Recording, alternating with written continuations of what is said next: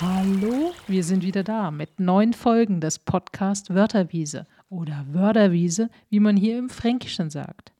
Wir werden euch wieder viele neue Themen zur Forschung und Praxis der sozialen Arbeit von der Wörterwiese senden, wo sich die Fakultät Sozialwissenschaften der OM der Technischen Hochschule Nürnberg befindet.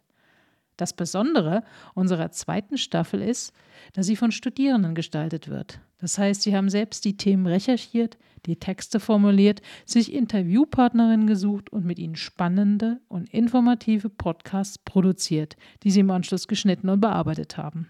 Mein Name ist Sabine Weiß und ich freue mich, euch ganz unterschiedliche Gesichtspunkte von Studierenden der sozialen Arbeit aus meinem neuen Podcast-Seminar vorstellen zu können.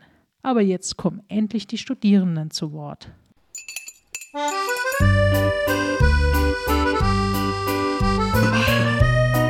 Willkommen, Freunde. Wir sind Liane und Jonas, hallo. Ähm, genau, und wir sind soziale Arbeitsstudenten und ähm, ich studiere. Ich stelle mich einfach mal vor.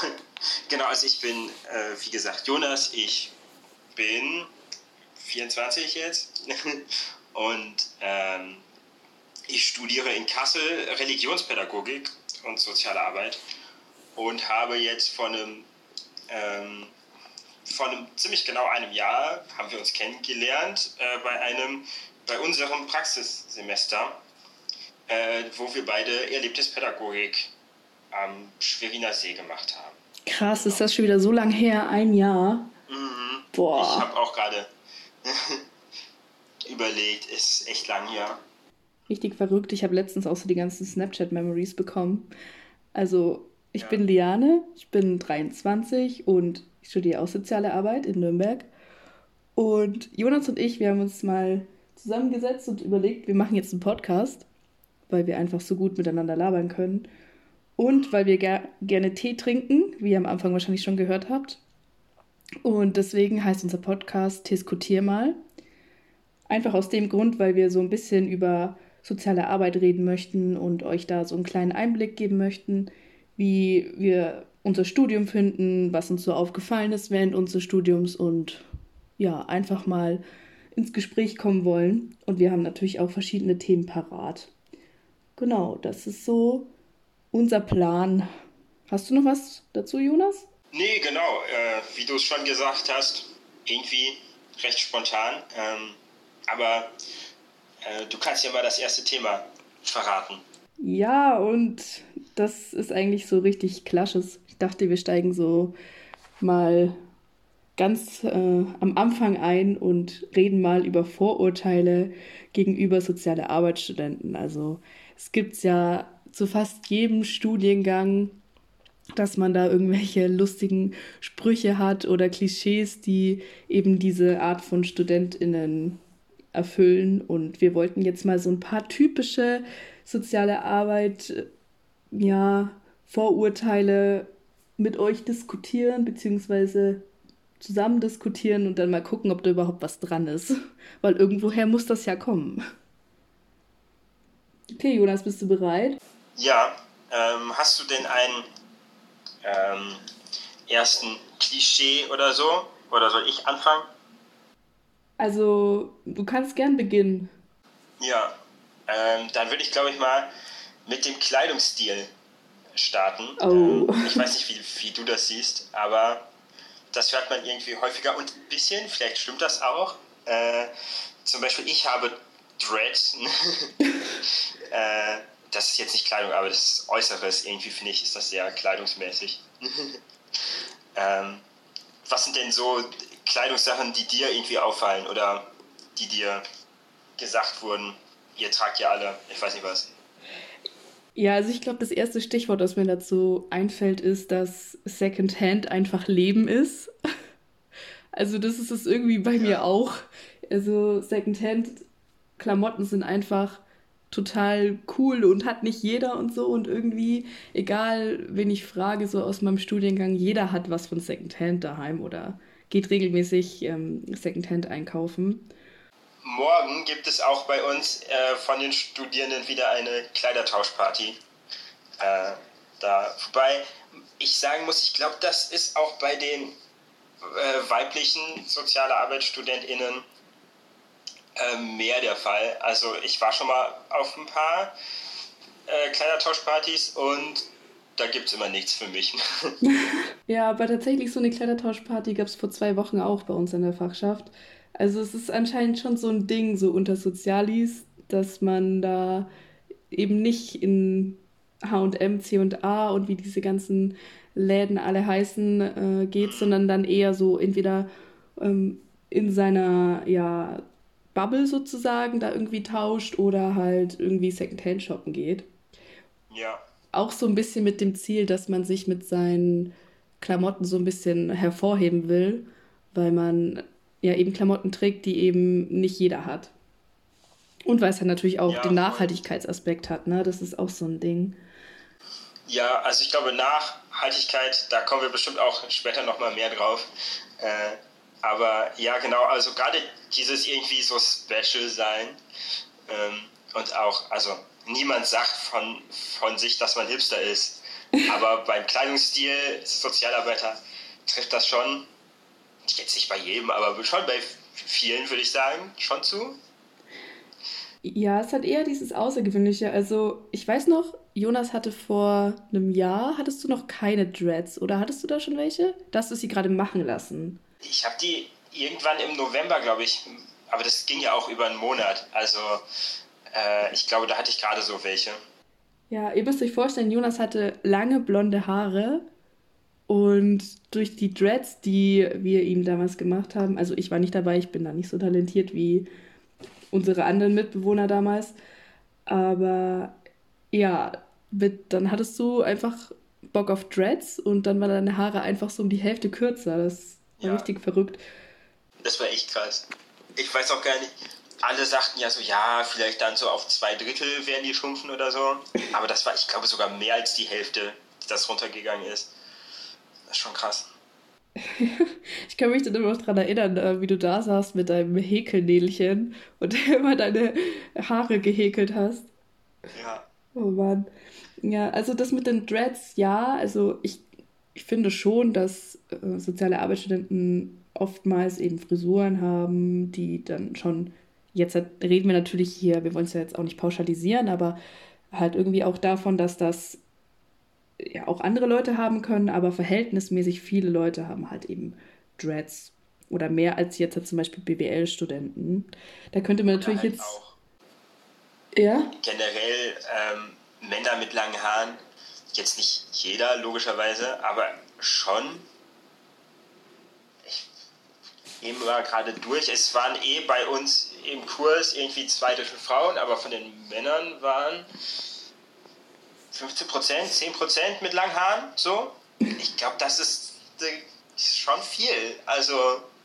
Ja, aber ich glaube, das ist so ein Common-Ding allgemein. Also, dass jetzt hat sich Männer lange Haare wachsen lassen oder so sich eben diesen Trend Man-Bun quasi verfolgen. Ich glaube, das ist nicht nur in der sozialen Arbeitsszene oder in der Studieszene so ein Ding. Ich glaube, das ist allgemein im Kommen jetzt hat, dass Männer ja. wieder lange Haare haben wollen. Ähm, ich kann, kann auch gut sein. Es wird auf jeden Fall, glaube ich, mehr. Ähm, ja. Total.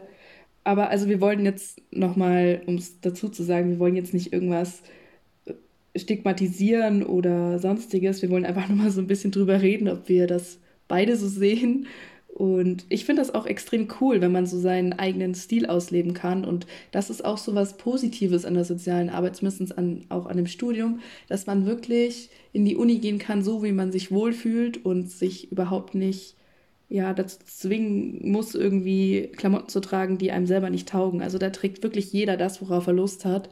Und das ist irgendwie auch so ein Ding, was ich mega, mega feier. Ist einfach total, total geil. Ja, aber kann man das wirklich? Also ich glaube, wenn ich jetzt, nehmen wir mal an, ich hätte voll Bock drauf, in die äh, Uni zu gehen mit irgendwie Anzug und so, wie das ja andere Studiengänge machen. So. Ähm, ich glaube, ich würde sehr, sehr komisch angeschaut werden. Du meinst jetzt wiederum von, von deiner Fachschaft oder von deinen Mitstudenten? Ja, von meinen äh, Kommilitonen, also mit Mitstudierenden. Ja, stimmt, da ist irgendwie auch was dran, ne? Das ist irgendwie komisch, so, so irgendwie jeder Studiengang oder so jede Studienrichtung hat so seinen eigenen Kleidungsstil. Das ist ja, ja irgendwie auch eine Sache von Identifikation so. Und ja, das ist, ja. ist irgendwie auch was, was sich so etabliert hat, beziehungsweise ja, was man irgendwie, glaube ich, auch unterbewusst automatisch macht, wenn man jetzt anfängt, BWL zu studieren, dann ist man, glaube ich, eher so, ja, ich trage jetzt eine Bluse und einen Rock in die Uni und wenn man jetzt soziale Arbeit studiert, dann ist es eher so, ja, ich ziehe jetzt halt so einen Oversize-Pulli an und. Und ich muss halt schon sagen, also ich trage auch nicht Pullis, ich trage halt meistens irgendwie äh, ein, schon ein Hemd, aber halt eher so ein, äh, so ein Holzfällerhemd, so, sowas in die Art. Jonas hat Aber ungefähr wenn ich nur einen anderen Studiengang hätte, hätte ich voll Bock drauf, irgendwie ein normales Hemd zu tragen und eine Anzugshose, weil das ist ultra gemütlich. Gerade Anzugshosen sind richtig geil. Echt jetzt? Krass. Ich dachte, die sind voll unbequem. Nee, also, wenn du eine gute hast, dann ist die richtig geil. Okay. Äh, ist quasi wie eine Jogginghose, sieht halt nur besser aus. Und hat sogar noch Taschen. Sehr verrückt. Okay. Ich habe übrigens auch einen ganz guten Artikel gefunden, der so ein bisschen unter dem Namen läuft Latzhose, Dreads und Birkenstocks, das Klischees über oder das Klischee über Sozialis. Und irgendwie ist es auch das, was wir gerade besprochen haben. So, also da steht auch so, dass man sich über das Äußere quasi identifiziert und auch zugehörig fühlt in seiner jeweiligen Bubble und dass das natürlich auch was ganz Normales ist. Und ja, dass da jeder irgendwie so seinen Stil verfolgt, egal so in welcher ähm, Studienrichtung er ist oder sie ist. Ja, ist auf alle Fälle richtig interessant, so das mal so zu diskutieren, weil irgendwie belächelt man das immer so ein bisschen. Also, dass man quasi so sagt, ja, die haben doch eh ihren Secondhand-Kleidung und so, aber dass da so auch Identität dahinter steckt, das ist irgendwie auch mal sowas, was auch mit, mit reinspielt. Ja. Aber was ist denn so? Also, warum ist das so? Warum tragen nicht BWLer Wollpullis und äh, Sozialarbeiter Hemden und Anzugshosen? Boah, das ist jetzt, glaube ich, eine Frage, worauf wir jetzt erstmal keine Antwort finden. Ich denke, das ist jetzt halt eher so allgemein gehalten. Also es gibt bestimmt Leute, die das auch so machen. Aber jetzt halt, wenn man ja. mal auf die meisten guckt, ist es wahrscheinlich so eher nicht der Fall. Aber da kommen wir natürlich wieder zu der Frage von der eigenen Identität und ähm, zu dem, was natürlich auch die Studieninhalte sind. Also ja, uns wird jetzt nicht gerade vermittelt, dass äh, so Äußerlichkeit und Erscheinungsbild so das A und O ist, sondern halt eher andere Werte quasi. Und ja. Kommt halt immer drauf an, wo du arbeitest. Ne? Du kannst natürlich jetzt nicht im Gericht, da musst du natürlich auch so einen gewissen Kleidungsstil haben. Aber ich glaube, das ist nochmal irgendwie so ein anderes Thema. Ja, aber also so schon. Wenn man halt irgendwie, also wir hatten relativ viel so Ethik und Unterricht und so, jetzt auch, auch im Studium. Und da sind halt schon, also die meisten Sozialarbeiter müssen halt einfach durchs Studium und so schon Sachen mehr hinterfragen. Ist das gut, ist das schlecht, ist das ethisch, so, was sind da die Zusammenhänge, auch die größeren? Ähm, und dass man dann halt vielleicht sagt, ich kaufe jetzt nicht Fast Fashion, ist ziemlich logisch, und dann ist halt das nächstgünstigere Secondhand, würde ich schätzen, oder? Ich bin jetzt im siebten Semester und vor drei Jahren, glaube ich, wäre das noch nicht so krass gewesen. Ich weiß jetzt auch, in meinem ersten Semester habe ich mich nicht so angezogen, wie ich jetzt rumlaufe. Ja, ja. irgendwie entwickelt sich das dann auch so ein bisschen. Aber gut, ich habe da auch gleich noch so einen nächsten Punkt, den hatten wir vorhin schon ja. mal leicht angeschnitten. Und zwar, ich habe auch so ein bisschen meine Mitbewohner gefragt. Also wir sind insgesamt so neun Leute hier in unserer WG in Nürnberg.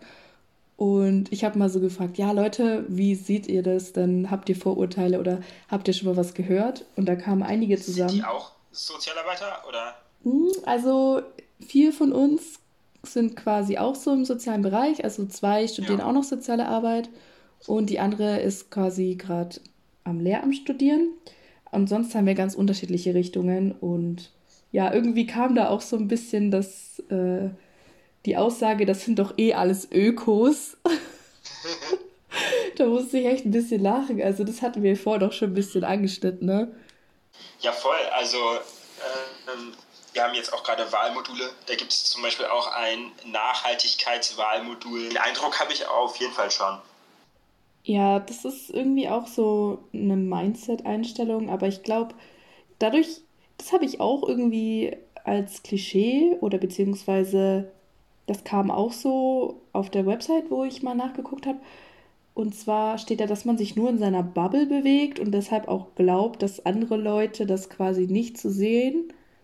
Und man deswegen zum Beispiel auch gar nicht drauf guckt, okay, Vielleicht haben andere Leute, die jetzt mit sozialer Arbeit gar nichts am Hut haben, vielleicht haben die das gleiche Mindset, aber dass man da jetzt nicht so drauf guckt, das könnte natürlich auch so sowas sein, weißt du? So diese, ja. diese Bewegung in der eigenen Bubble, so dass man nur mit den Leuten was macht, die auch so das gleiche Mindset haben, das gleiche studieren und so. Ja, ich glaube, das hängt damit vielleicht auch ein bisschen zusammen. Ja, ähm, also ich über, überlege jetzt gerade, ähm, der Freundeskreis, den ich halt vor dem Studium hier, hier hatte und mit denen ich halt jetzt auch immer noch, wenn immer wenn ich zu Hause in Bonn bin, äh, aber äh, halt irgendwie mich treffe und so.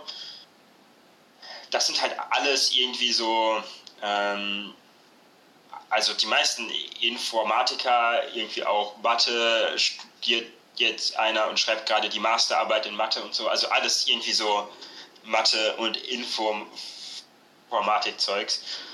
Und bei denen ist das auch irgendwie ein Thema, logischerweise, aber ich habe den Eindruck, dass ähm, so, ich glaube, das ist ja bei jedem ein Thema. Also du kannst ja nicht, ähm, du kannst ja nicht im, im Internet oder in der gesellschaftlichen Sphäre irgendwie dich bewegen, ohne zu diesem Thema eine Meinung zu haben. Aber, ähm, mhm. aber so wie sehr das vielleicht auch ein Herzensanliegen ist von einem, ähm, ist vielleicht schon größer, aber das ist halt auch was, das lässt sich, glaube ich, schlecht quantifizieren. Äh, aber ich glaube, so von dem, wie wichtig das einem ist, ist es vielleicht schon wichtiger, so generell Sozialarbeiter als anderen, aber ich weiß es nicht.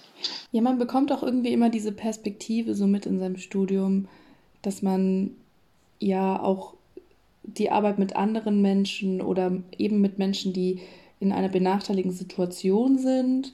Das ist auch immer so diese Empathiefähigkeit, glaube ich, oder allgemein diese Vermittlung von empathischen Themen. Ich glaube, da macht es das einfach dann noch ein bisschen oder wird es vielleicht sogar auch ein bisschen verstärkt. Ja. Was mich gleich auch überleiten lässt zu dem nächsten Klischee und zwar, dass ja große Thema Helfersyndrom, ja, oder ja. auch immer die Aussage, ja, warum studierst du soziale Arbeit, dass da dann auch immer kommt, ja, ich will Menschen helfen. Ja. Mhm. Jonas, was schießt dir da in den Kopf, wenn du das hörst? Also, ich würde sagen, wenn ich Menschen nicht helfen wollen würde, dann würde ich, ich weiß nicht, äh, irgendwas mit Wirtschaft oder so studieren. Im Zweifelsfall verdiene ich damit auch mehr Geld. Also äh, ich glaube, es gibt Sachen, also das, womit wir halt auch irgendwie bezahlt werden, ist, dass wir helfen dürfen. Also, weil ich glaube, äh, würde man nicht gerne helfen, dann würde man nicht so, soziale Arbeit studieren. Äh, dafür verdient man dann doch nachher zu wenig äh, in dem Job, würde ich jetzt ein, ein, einfach mal sagen. Ähm, aber ähm, ich glaube, was da für mich auch noch mit reinspielt, ist die Frage, ähm, wie. Also einfach helfen ist ja nice und gut und so, aber ich glaube, ich kenne viele, die halt helfen, no matter what, so ungefähr, und dann halt irgendwie ähm, sich halt vollkommen verausgaben in ihrem Job und dann nach 20 Jahren oder 15 Jahren oder so Burnout haben, wenn nicht sogar noch früher, weil die halt einfach, keine Ahnung, dann ruft ein Klient nochmal nachts an und sagt so, hey, keine Ahnung, ich habe gerade das und das Problem und dann hilft man doch, doch, doch nochmal und hat irgendwie so nie Pause. Ähm, das habe ich zumindest äh, in ähm, meiner Jugend oder so, in den Jugendzentren, wo ich war. Äh, ich habe mich ja in einem äh, Verein auch viel, ähm, in einem christlichen Jugendverein ähm, habe ich mich viel irgendwie auch ehrenamtlich und so äh, aufgehalten und so. Und die Hauptamtlichen, die halt auch häufig irgendwie Sozialarbeiter oder Erzieher oder so waren, also auch so soziale, pädagogische Berufe, da war das schon auch oft so, dass die irgendwie äh, meiner Meinung nach zu viel äh, ge, ge, ge, gearbeitet haben, einfach weil das nicht nachhaltig, kein nachhaltiger Umgang mit der eigenen Kraft ist. Also mhm. letztendlich kannst du weniger schaffen, weil du halt zu viel arbeitest, so ungefähr, äh, wenn das Sinn macht. Äh, das ist glaube ich, was. Und das spielt für, für mich halt auch in dieses Helfersyndrom-Ding mit rein. Ja, also ich finde, du hast irgendwie gerade so echt wichtige Punkte angesprochen. Vor allem so die Frage so, ja, wie genau oder was definiert jetzt eigentlich helfen? Und man kann natürlich auch sehr, sehr viel Arbeit nach Hause nehmen, indem man eigentlich dann quasi gar nicht zur Ruhe kommt. Ich habe hier auch ein passendes Zitat aus dem Artikel, die, es ist eine Zeitschrift, die in der FH Potsdam 2015 erschienen ist.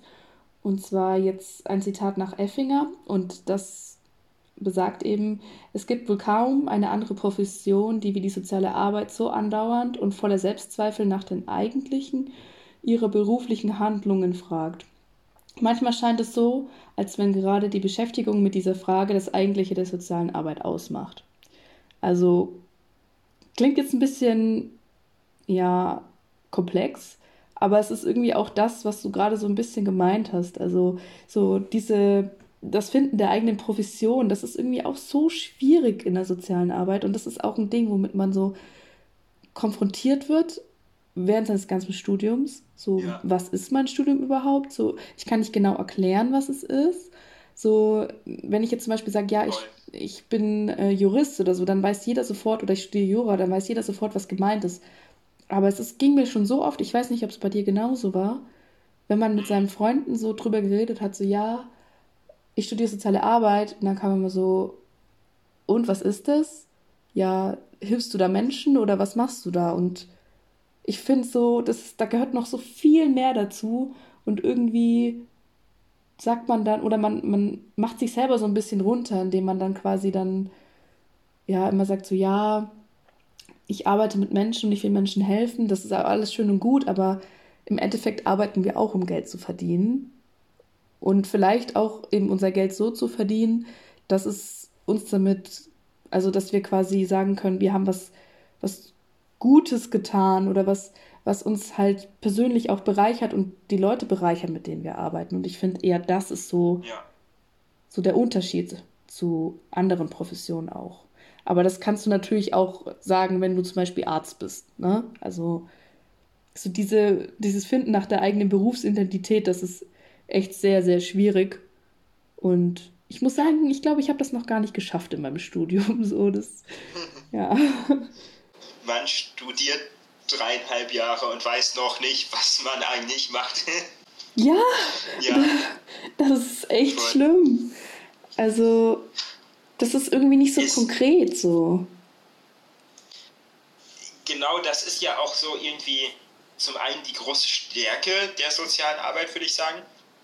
Zum anderen halt auch die große Schwäche, dass du im Grunde damit dann halt nachher alles machen kannst. Also irgendwas, wo irgendwie Menschen irgendwelche Probleme haben, ähm, kannst du helfen, würde ich sagen.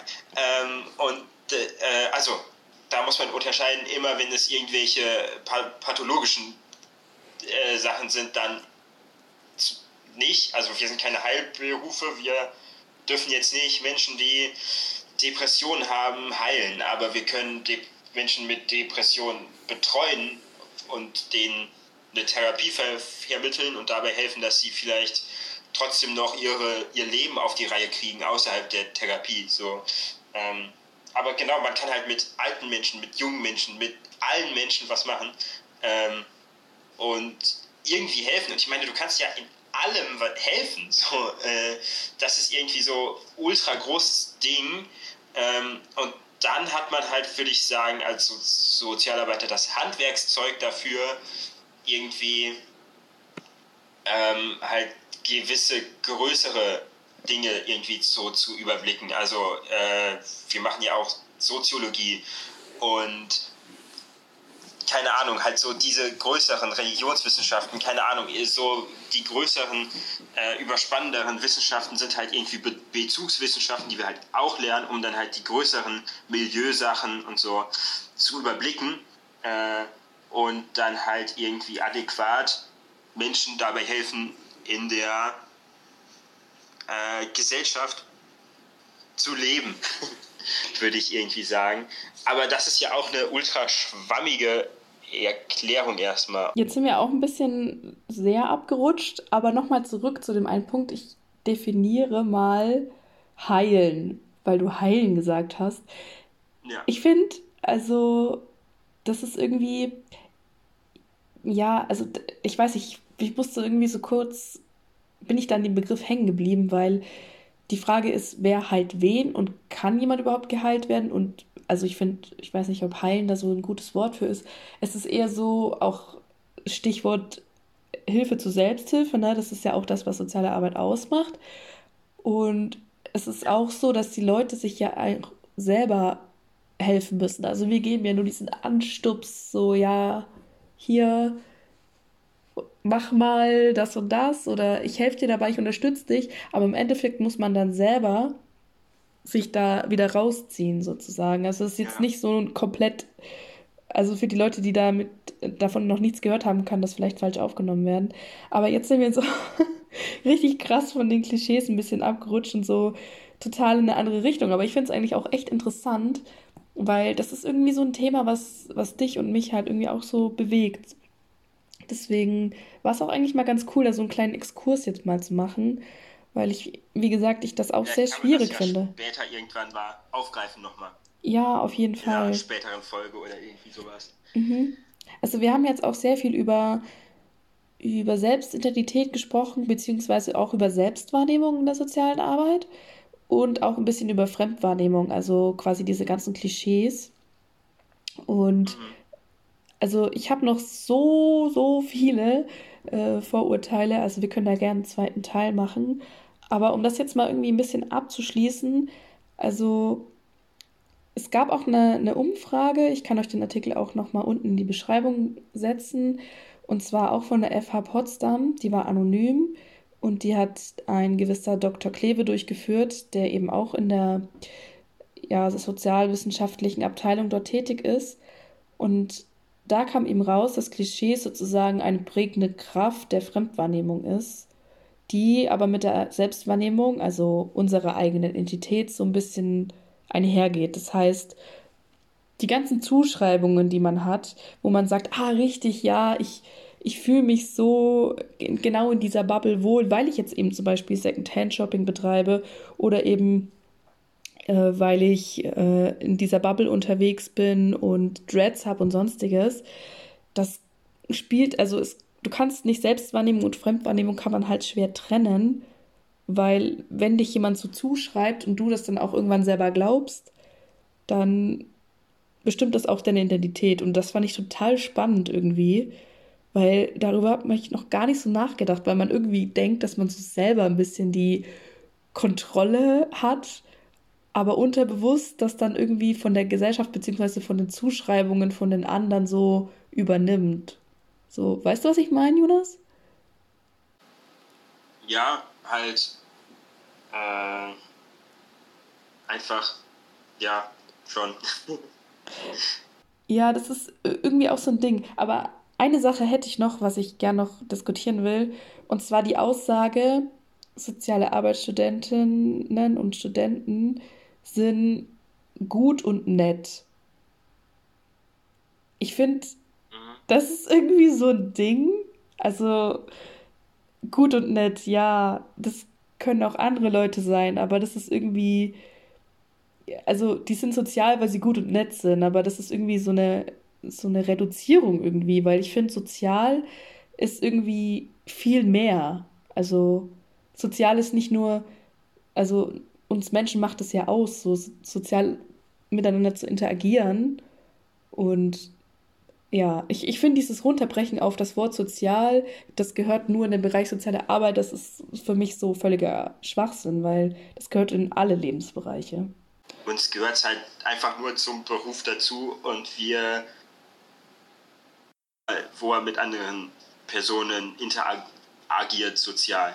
Und das, was uns anders macht, ist, dass wir das halt im Beruf sind äh, und da, also das halt unsere Job Description ist, mit anderen Menschen zu arbeiten, wie ja auch bei vielen anderen Berufen und dass wir halt diese sozialen Interaktionen im Studium hinterfragen. Äh, genau. Ja. ja, total. Also Stichwort hinterfragen in der sozialen Arbeit, in dem Studium ist hinterfragen so das A und O. Das ist für mich auch, was ich jetzt gelernt habe in den drei Jahren, in denen ich studiere, so hinterfrage alles, so die Arbeit, die du machst, so die Texte, die du liest, einfach kritisch zu sein und dann entwickelt man quasi so seine eigene Berufsidentität, die natürlich auch total wichtig ist für, für sich selbst auch sozusagen.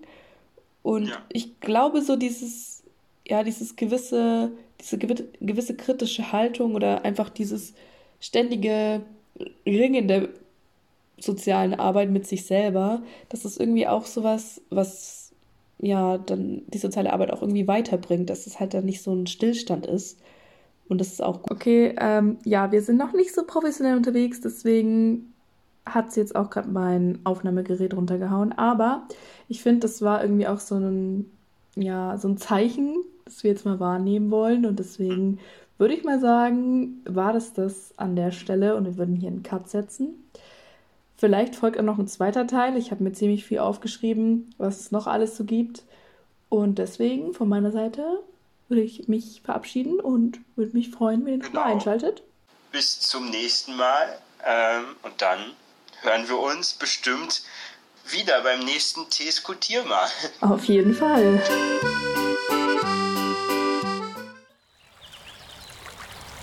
Danke dir, Lina Minermeier, für deinen Beitrag. Ich sage euch jetzt für heute Tschüss von Sabine und den Studierenden des Podcast-Seminars der Fakultät Sozialwissenschaften der OBEN, der Technischen Hochschule Nürnberg. Wir hoffen, euch bei unserem nächsten Podcast der Wörterwiese als Zuhörende wieder dabei zu haben.